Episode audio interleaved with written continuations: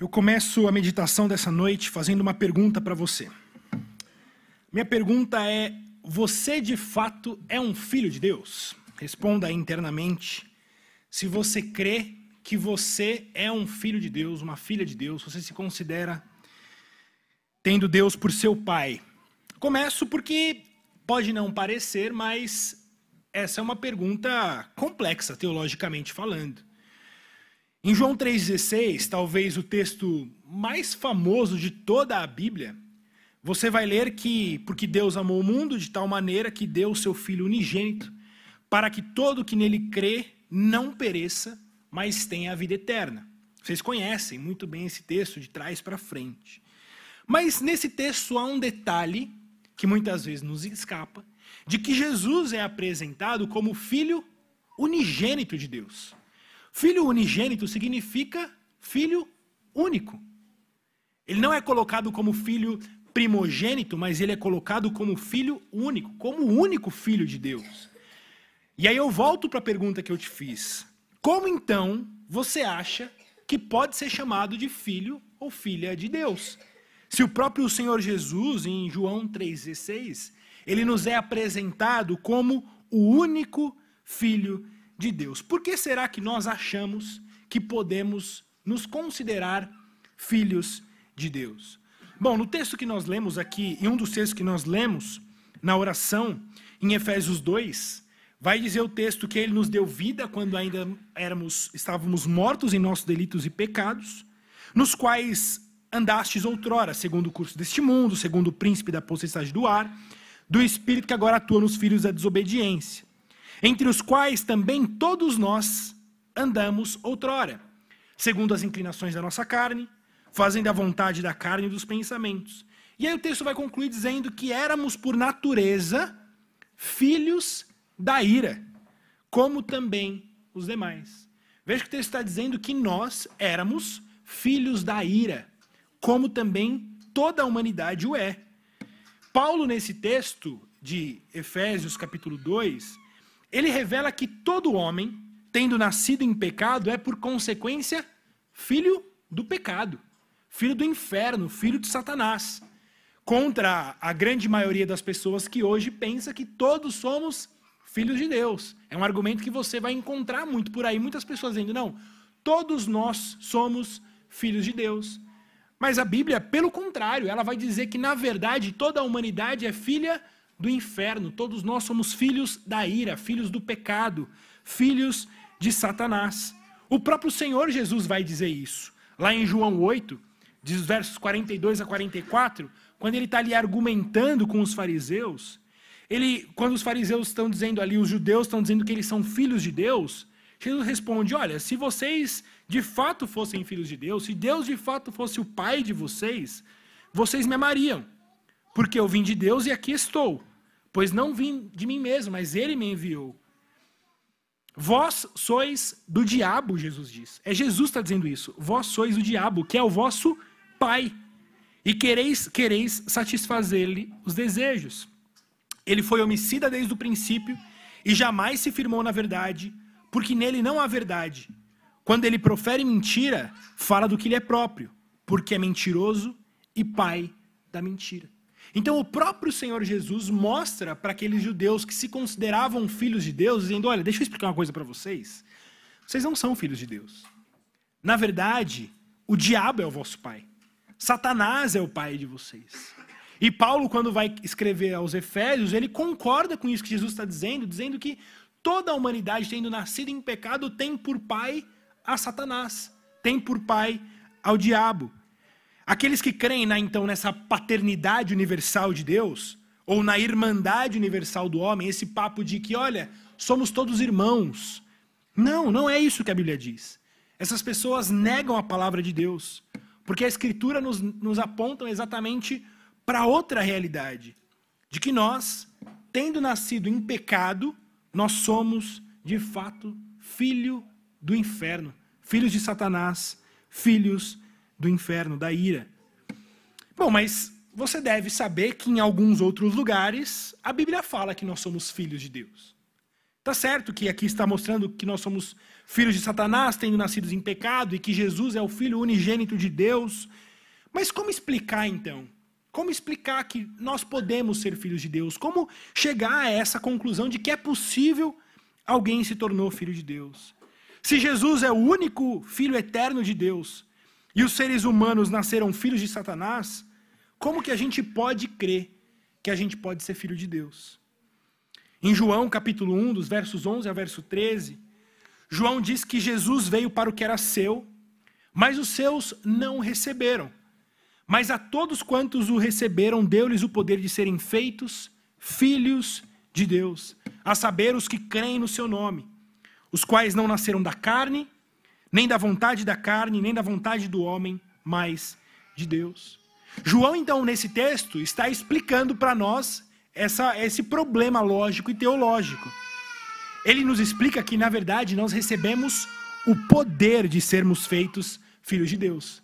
Nós não somos filhos de Deus, nós somos filhos de Satanás, nós somos filhos do inferno, mas em Cristo Jesus nós recebemos um poder. Esse poder que nos transforma de forma milagrosa em filhos de Deus. Nós recebemos o direito de sermos feitos filhos de Deus. Perceba que o que João está falando aqui não é de uma ascendência natural. Ele diz que nós não nos tornamos filhos de Deus pelo sangue, ele diz.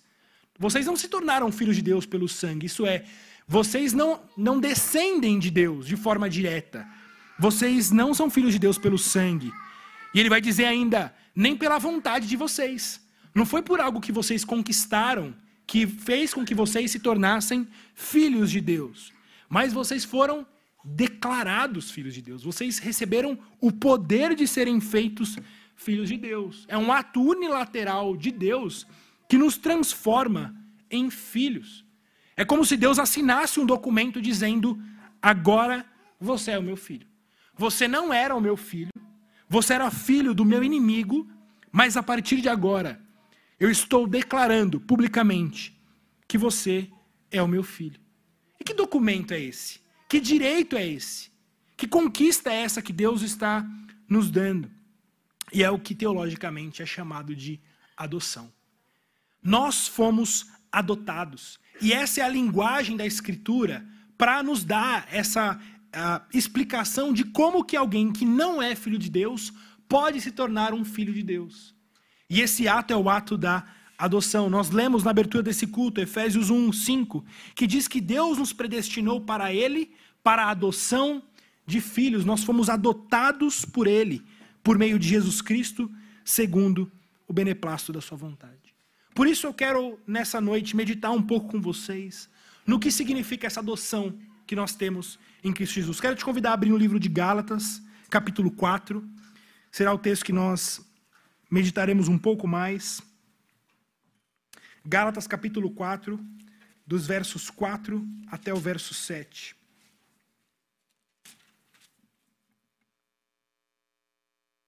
Gálatas 4, a partir do verso 4, diz assim: Vindo, porém, a plenitude do tempo, Deus enviou seu filho, nascido de mulher, nascido sob a lei, para resgatar os que estavam sob a lei, a fim de que recebêssemos a adoção de filhos. E porque vós sois filhos, enviou Deus ao nosso coração o espírito de seu filho, que clama: Abba, Pai. De sorte que já não és escravo, porém filho, e sendo filho, também herdeiro por Deus. Esse é um texto maravilhoso. E que nesse texto Paulo nos revela o nosso estado de nascimento, que não era somente um nascimento como filhos da ira, filhos do inferno, mas aqui Paulo acrescenta um novo elemento, que nós éramos também escravos. Satanás não nos era um pai amoroso, mas um pai que nos escravizava. O pecado é esse nosso pai que nos escraviza, é um pai que nos abandona. Somos então filhos de Satanás, mas uns filhos órfãos. Órfãos porque nós não temos um pai amoroso, um pai que nos ama, um pai que cuida de nós. Pelo contrário, nosso estado é um estado de escravidão, escravidão. Nós somos filhos do inferno, filhos do pecado, e por isso estamos escravizados a este pecado. Escravizados pela lei, é o que Paulo diz aqui no texto. E nós somos incapazes de mudar essa realidade por nós mesmos. Jesus então ele é apresentado como aquele que vem ao nosso orfanato. Há um livro chamado Adoção de Russell Moore.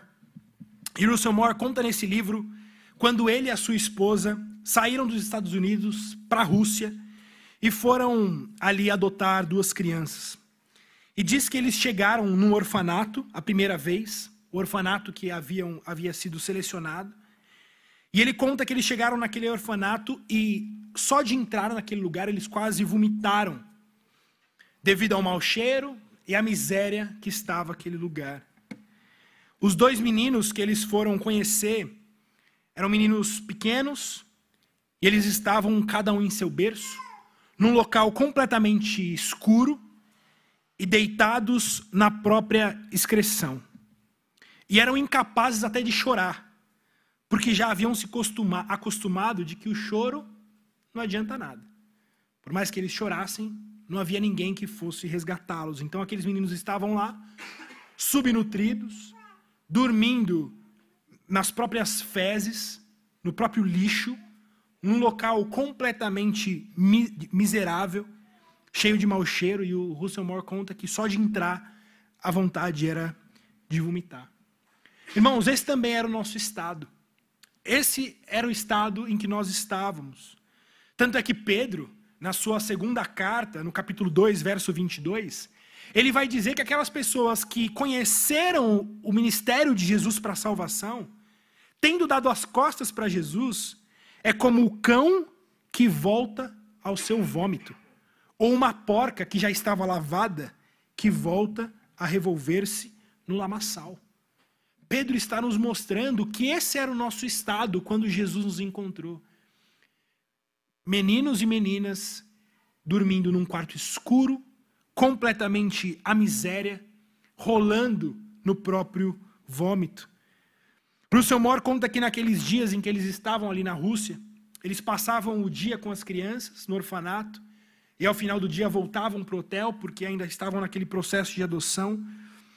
E ele diz que deixá-los ao final daquele, de cada dia era a coisa mais dolorosa a ser feita. Deixar aqueles meninos naquele estado, no orfanato, e voltar para o hotel, era a coisa mais dolorosa a ser feita. Mas ele diz que deixá-los no último dia, quando eles tiveram que voltar para os Estados Unidos, porque o processo na Rússia não se concluiu, foi de fato a coisa mais difícil que eles fizeram em toda a vida. Vendo aqueles meninos, sabendo que eles seriam seus filhos, mas tendo que voltar para os Estados Unidos e deixar aqueles meninos ali, naquele berço, sem assistência, sem comida, sem água, completamente abandonados. Ele escreve o seguinte: Quando saímos do quarto para nos prepararmos para o voo de volta para casa, Maria e eu escutamos um dos meninos nos chamando e caindo do berço, convulsionando em lágrimas. Maria também tremia eu voltei ao quarto só por um minuto. Coloquei a mão na cabeça dos dois e disse, sabendo que eles não entendiam nenhuma palavra em inglês: Eu não deixarei vocês órfãos. Eu vou voltar para vocês. Russell Moore, ele então apenas repetiu as mesmas palavras que nós também ouvimos do nosso Senhor Jesus. Essas palavras, quem disse a primeira vez foi o nosso Senhor Jesus, que nos prometeu: Eu não vou deixar vocês órfãos. Eu não vou deixar vocês no vômito de vocês. Eu não vou deixar vocês nessa podridão que vocês vivem. Mas eu vou levar vocês comigo. Irmãos, Jesus não veio simplesmente visitar o nosso orfanato. Ele não veio simplesmente fazer uma boa ação e ir embora ao final do dia. Mas o mistério e o ministério que Jesus veio fazer é um ministério de resgate. Jesus vem ao nosso orfanato e nos pega pelo braço e nos leva ao seu próprio Pai. E ele chega diante do pai e diz: Pai, aqui estão seus filhos, aqui estão os meus irmãos. Veja que o texto aqui de Gálatas, no verso 4, diz que vindo a plenitude do tempo, Deus enviou o seu filho, nascido de mulher, nascido sob a lei, para resgatar os que estavam sob a lei, a fim de que recebêssemos a adoção de filhos. Essa é a glória que Jesus veio fazer. Ele vem em nosso orfanato encontrou ali meninos e meninas completamente desesperados, incapazes de mudar a própria realidade. O que aqueles meninos naquele orfanato poderiam fazer de tão glorioso para mudar a situação deles? Não há nada a ser feito. A não ser que alguém fosse ao resgate deles e dissesse: Eu sou teu pai, eu sou tua mãe. E é isso que Jesus veio fazer. Jesus não é como o irmão mais velho da parábola do filho pródigo. Aquele irmão mais velho que, quando, quando vê o irmão mais novo que foi recebido de volta por seu pai, ele se revolta. Ele vê a alegria do pai em receber o seu irmão e ele se revolta. Mas Jesus não. Jesus é aquele que vai em nosso favor. Em Hebreus 2, no capítulo 2, de verso 10 a 13, diz que porque convinha que aquele por cuja causa e por quem todas as coisas existem, conduzindo muitos filhos à glória, aperfeiçoasse por meio do sofrimento o autor da salvação deles. Pois tanto que santifica como os que são santificados, todos eles vêm de um só. Por isso é que ele não se envergonha de lhes chamar irmãos, dizendo: A meus irmãos declararei o teu nome, cantar-te-ei louvores no meio da congregação. E outra vez, eu porei nele a minha confiança, e ainda, eis aqui estou eu e os filhos que Deus me deu. Irmãos, imaginem isso. Imaginem Jesus se despedindo do céu, vindo à terra. Na sua despedida do céu, ele olha para o seu pai, para o Senhor Deus e diz: Meus irmãos, declararei o teu nome, ó meu pai. Eu vou cantar para eles louvores. Eu porei neles a minha confiança. E aí então Jesus vem em nosso orfanato, nos resgata, e ele diz ao mundo: Eis, aqui estou, eu e os filhos que Deus me deu, os irmãos que Deus me deu.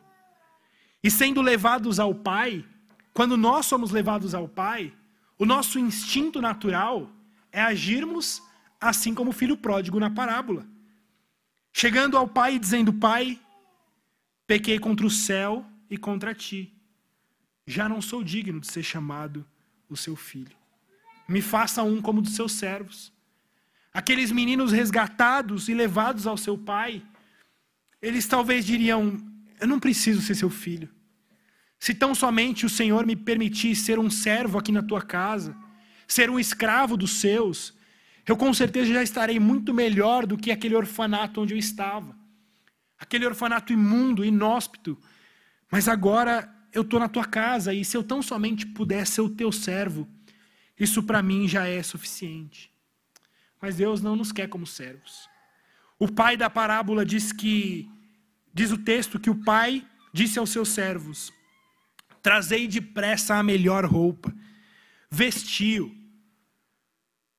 Dê-lhe a ele o anel e sandálias nos pés. Irmãos, Deus não apenas nos recebe em sua casa, mas ele nos adota de fato como filhos. Ele não simplesmente abre as portas para que a gente coma alguma das coisas juntamente com os seus servos, mas ele nos chama de filhos. E veja, não filhos de segunda categoria. Como se Deus dissesse: Jesus é meu filho, vocês são meus filhos adotivos como se fossem filhos de uma outra casta, filhos de uma segunda categoria. Não, a imagem é que Deus nos dá o seu anel. Quando ele diz aos seus servos: deem para este o anel, deem para ele a melhor roupa, calcem nele as suas sandálias. O que o pai está dando aqui é a autoridade de filho. Essa autoridade de um filho pleno, com todos os direitos e poderes que um filho tem, colocando-o em posição de honra em meio à família. E veja o que diz o nosso texto de Gálatas, no verso 7. Diz que de sorte que já não és escravo, porém filho, e sendo filho também herdeiro por Deus. Veja, Jesus nos resgatou e não nos levou para sermos escravos. Ele não simplesmente nos tirou da escravidão de Satanás e nos entregou para outro tipo de escravidão. Não, Jesus nos resgatou da escravidão a Satanás, mas nos trouxe para dentro da sua própria família, como irmãos dele. irmãos do próprio Senhor Jesus. Irmãos, entenda bem o que há no verso 6, quando ele diz: E porque vós sois filhos, enviou Deus ao nosso coração o espírito de seu filho que clama, Abba Pai. Numa primeira leitura, esse texto parece não nos trazer muito significado. Veja que o texto está dizendo que esse espírito que Deus nos deu agora clama. E a gente pode perder um pouco do significado em português do que é clamar, mas a ideia aqui no original é a ideia de chorar. Chorar intensivamente. Chorar como alguém que está em desespero, alguém que está com medo. É como nessa história dos filhos de Russell Moore. Alguém que está convulsionando em lágrimas. E Paulo está dizendo: nós que somos filhos, quando estamos nessa situação de clamor, de desespero, nós podemos clamar: Abba, Pai. E Abba, Pai, o significado é papai. Nós podemos correr ao braço de, aos braços de Deus e dizer: Meu Pai, meu Pai, eu estou em desespero, meu Pai me ajuda. E como um filho que se agarra em seu pai nos momentos de, de, de medo, nós podemos fazer isso com o próprio Deus. É o que Paulo está dizendo. O escravo não faz isso, gente. O servo não faz isso. Nenhum servo pode chegar ao seu senhor e correr e abraçá-lo e falar: Papai, me ajuda, me salva. Não. Isso é coisa que só um filho pode fazer. O que Paulo está dizendo é que nós podemos fazer isso. O nosso Deus, o nosso Pai, é um Deus que nos acolhe nos momentos de mais terrível dor.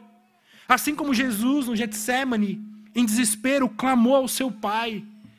Em desespero, Jesus vai ao Pai e clama: Papai, me ajuda, me consola, me resgata. Nós também temos esse direito agora. Nós também temos esse direito agora de clamar a Ele, Abba Pai. E veja que o texto nos coloca isso como uma prova da nossa salvação. Uma das provas de que você é de fato filho de Deus é que quando você está em desespero, quando você está passando por momentos de luta, de dor, de sofrimento, você não vira as costas para Deus. Você não rejeita o seu pai. Pelo contrário, você corre para ele. Isso é muito claro de observar na reação diferente que pessoas têm. Há muitas pessoas que, quando recebem diagnósticos de doença, diagnósticos de uh, algumas enfermidades graves, notícia de morte de alguns amigos, há muitas pessoas que entram em completo desespero e, como resultado desse desespero, se revoltam contra Deus. Bradam aos céus dizendo: por quê? Por que comigo? Eu não mereço isso. Isso não é justo comigo. Mas há uma grande diferença nos filhos de Deus. Os filhos de Deus também recebem diagnóstico como aqueles que não são filhos de Deus. Os filhos de Deus também passam por sofrimentos assim como toda a humanidade passa. Mas a grande diferença é que os filhos de Deus não correm de Deus, mas correm diretamente para Deus. Correm aos braços de Deus e dizem: Papai, papai me ajuda, papai me salva. O Thomas, meu filho de um ano e quatro meses, ele está cada dia falando novas palavrinhas, né? E ele logo aprendeu a falar papai. Papá, papai, ele diz. Mas foi muito interessante porque, de repente, parece que ele desaprendeu a falar papai. E ele começou a falar papati, papati. E aí eu falava, filho, não é papati. É papai, você estava falando tão bonitinho, papai, papai. Por que, que agora você fala papati, papati? E eu tentando corrigir ele, ele, e eu não, ele não mudava, não muda. Mas eu percebi uma coisa. Ele só fala papati quando ele está com medo. Ele só fala papati quando ele está desesperado, quando ele me quer muito, muito rápido ali, muito intensamente. A Cecília diz, pela linguagem dos bebês que ela interpreta, é que papati significa papai aqui. Pode ser. Mas fato é, quando Thomas chora, quando ele quer, está tá com medo, se machucou, caiu, está no escuro e quer que alguém vá lá abrir a porta para ele, ele diz: Papati, papati. Irmãos, dá dozinha, mas ao mesmo tempo é maravilhoso. Você vê o teu filho com medo chamando por você. Papai, eu preciso de você. E aí quando eu pego ele, ele se agarra em mim com medo, ele só consegue dizer papati, papati. Só um filho tem direito a isso. Os servos não podem dizer isso. As criaturas não podem dizer isso. Mas nós podemos. Nós podemos clamar para o nosso Pai também. Nós podemos orar a Deus e orar, papati, papai, aba pai, me ajuda, eu estou com medo, eu estou sofrendo, me salva, me ajuda, me consola, me fortalece, meu Pai. Porque nós somos irmãos de fato filhos de Deus. Ele não nos colocou simplesmente para a sua casa como servos, mas ele nos colocou como filhos, com todos os direitos que um filho tem.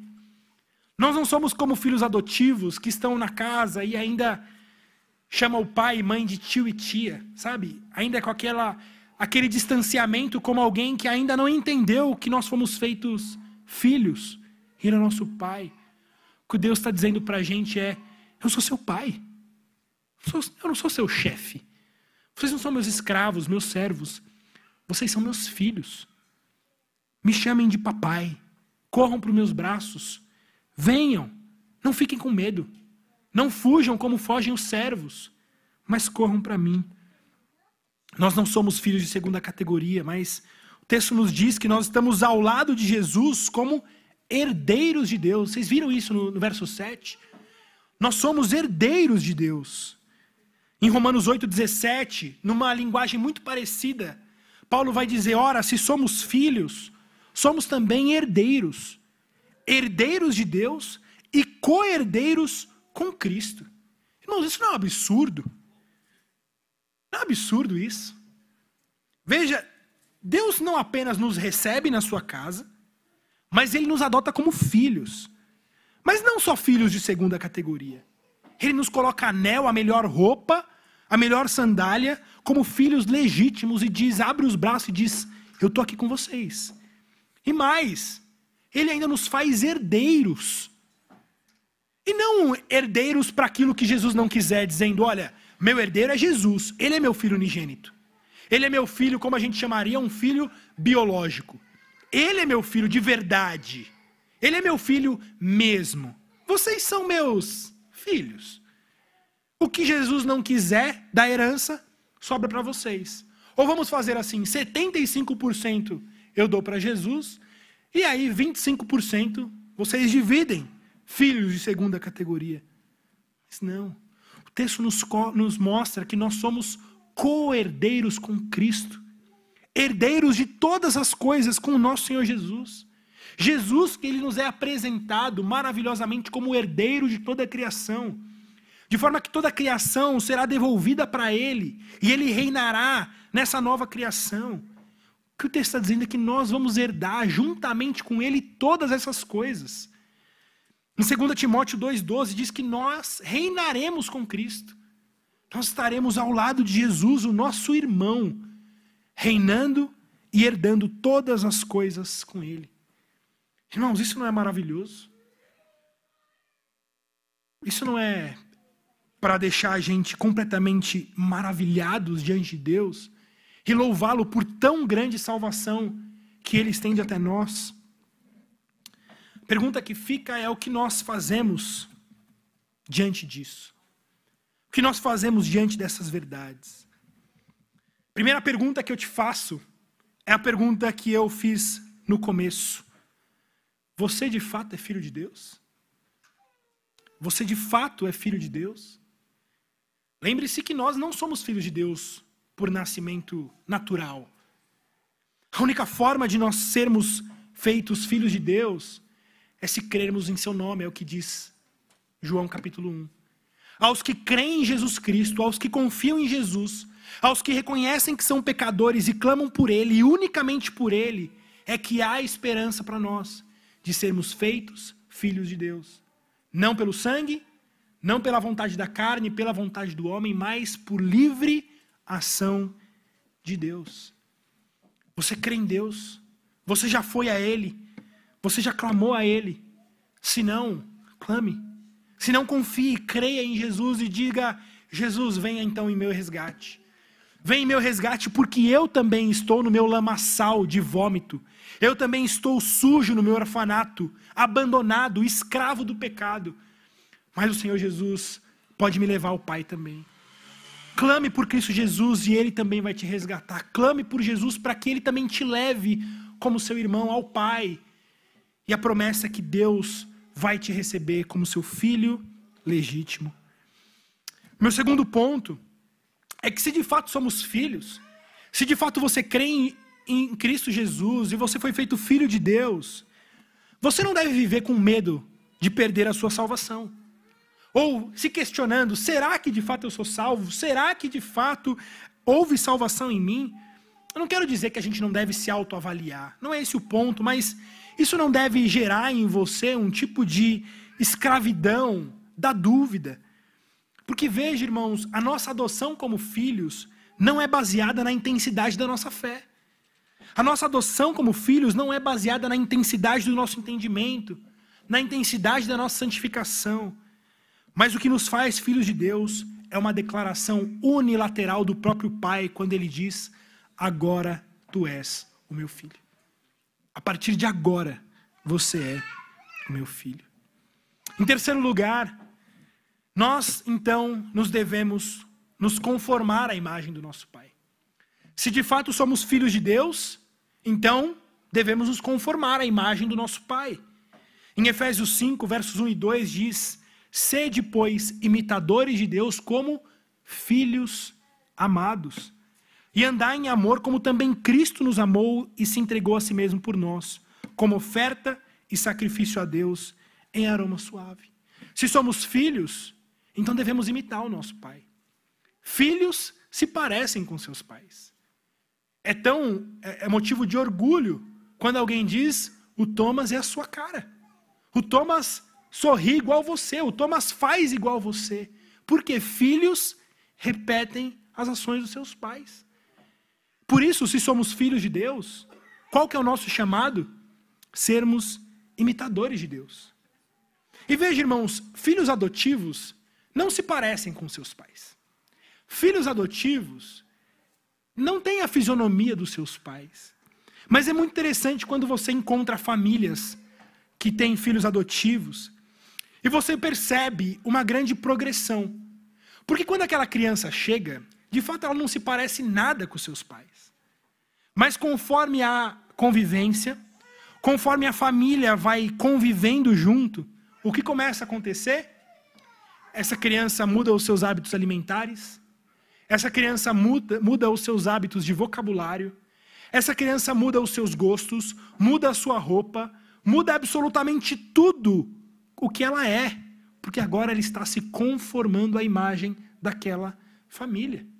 É muito interessante porque Russell Moore, nesse livro, ele vai dizer que quando ele finalmente consegue a adoção daquelas crianças e vai levá-los para os Estados Unidos, a pedagoga, a mulher lá que está cuidando do orfanato, chama os pais e diz assim: Olha, eu vou pedir uma coisa para vocês. Não esqueçam que eles são russos. Ensine para eles os feriados russos. Ajude eles a se lembrar de que eles são russos. Dê para eles comida russa.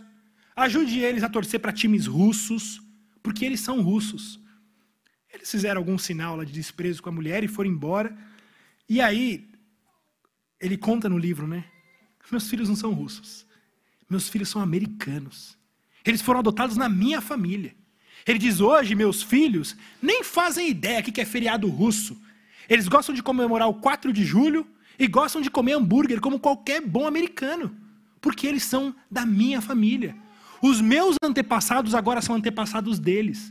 A minha história agora é a história dele. É por isso que a gente pode olhar para Abraão, Isaac e Jacó e dizer: eles são nossos pais, porque nós fomos enxertados nessa família. Antes de sermos brasileiros, paulistas, são bernardenses, ou o que quer que seja, nós somos, antes de tudo, filhos de Deus, herdeiros desse povo, o povo da aliança. Por isso, nós nos parecemos com esse povo.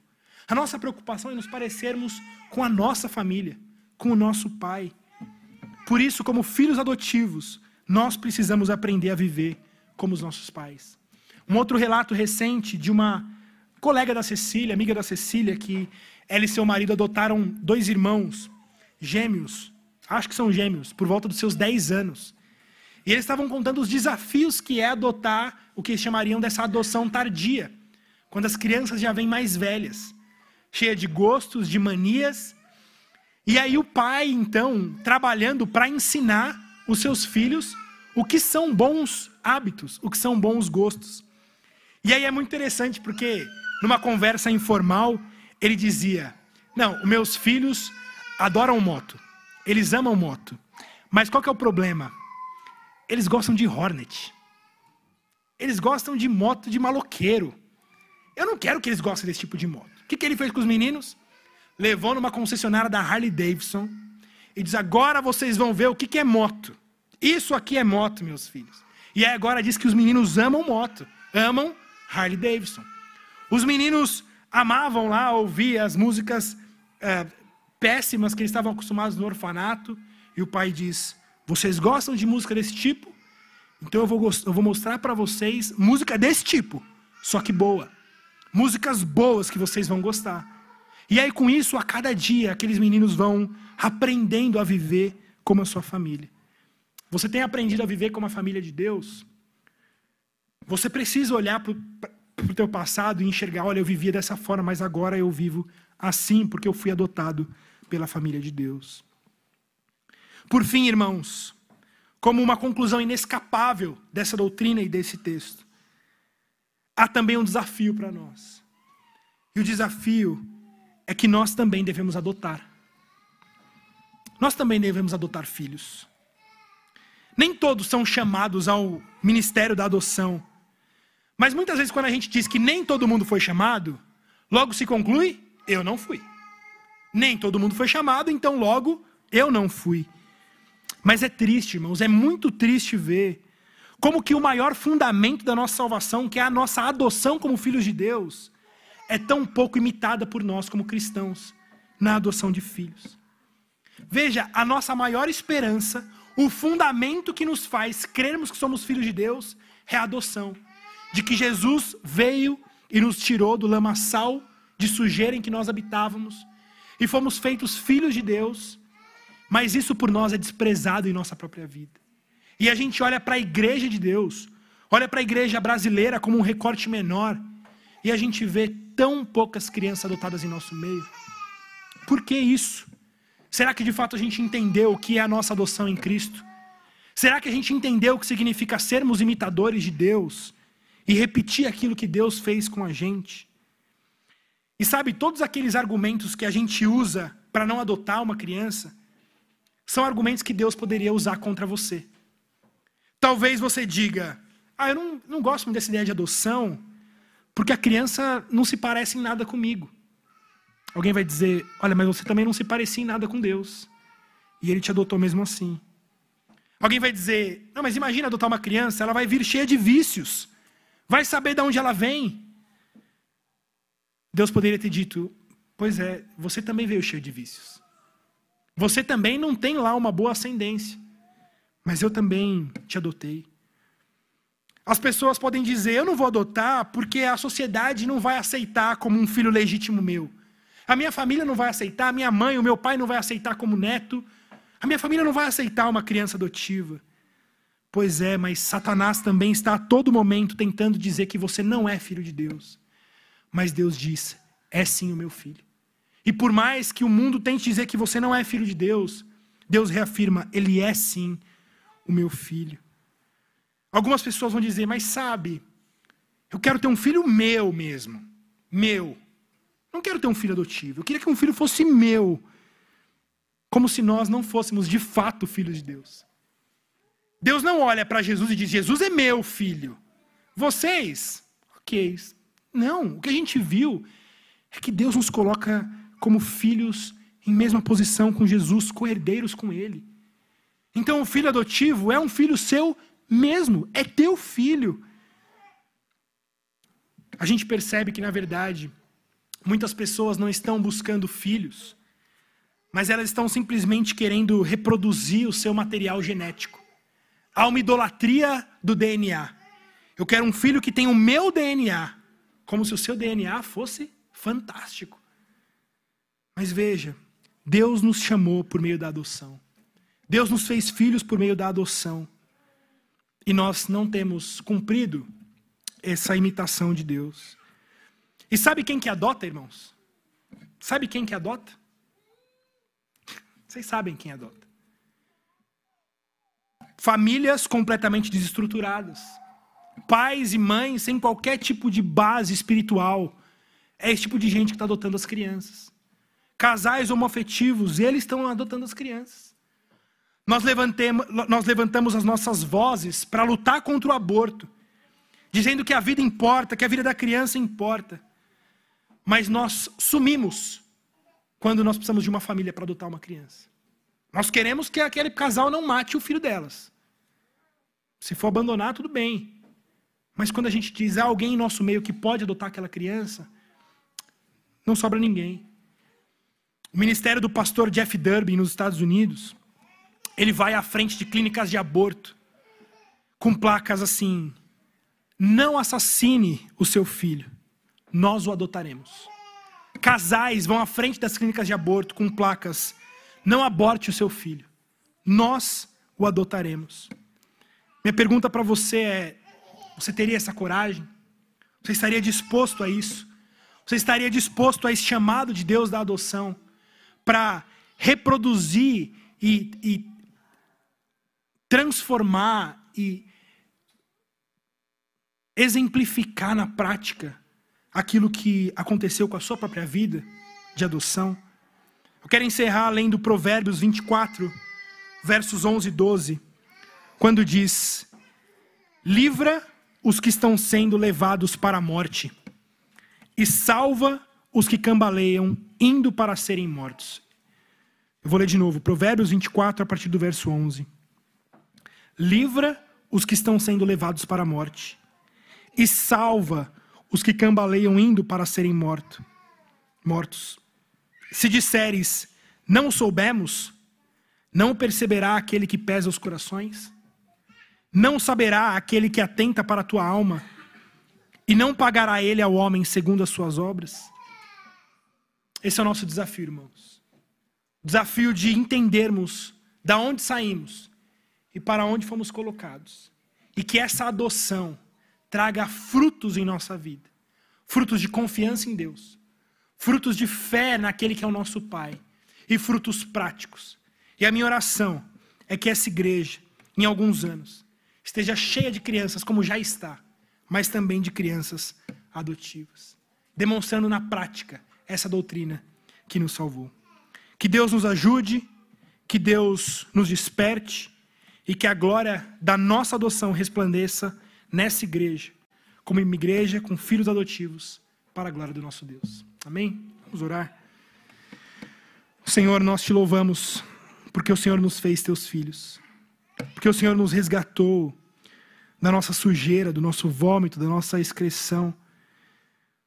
Ó Deus, e nos colocou num lugar mais alto, cheio de bênçãos celestiais, bênçãos espirituais. Ó Deus, é uma graça e uma glória que a nossa mente é incapaz de entender. Mas o mínimo que nós entendemos já é suficiente para nos fazer chorar de louvor e adoração ao Senhor. Porque Jesus Cristo é aquele que foi nosso resgate e nos chamou para sermos seus irmãos. Ó oh, Pai, que essa doutrina da adoção traga alegria ao nosso coração. Alegria para lembrarmos de onde saímos, do lamaçal que fomos retirados. Para buscarmos ao Senhor nos momentos de luta e dificuldade, sabendo que o Senhor é o nosso Pai, o nosso Abba Pai. Ó Pai, que essa doutrina maravilhosa traga frutos reais em nossas vidas. E que a gente tenha um olhar mais cristão para os órfãos e que essa adoção que nós recebemos resplandeça também por meio de nossas vidas e por meio da nossa igreja. É o que nós pedimos em nome de Jesus Cristo, nosso irmão mais velho. Amém.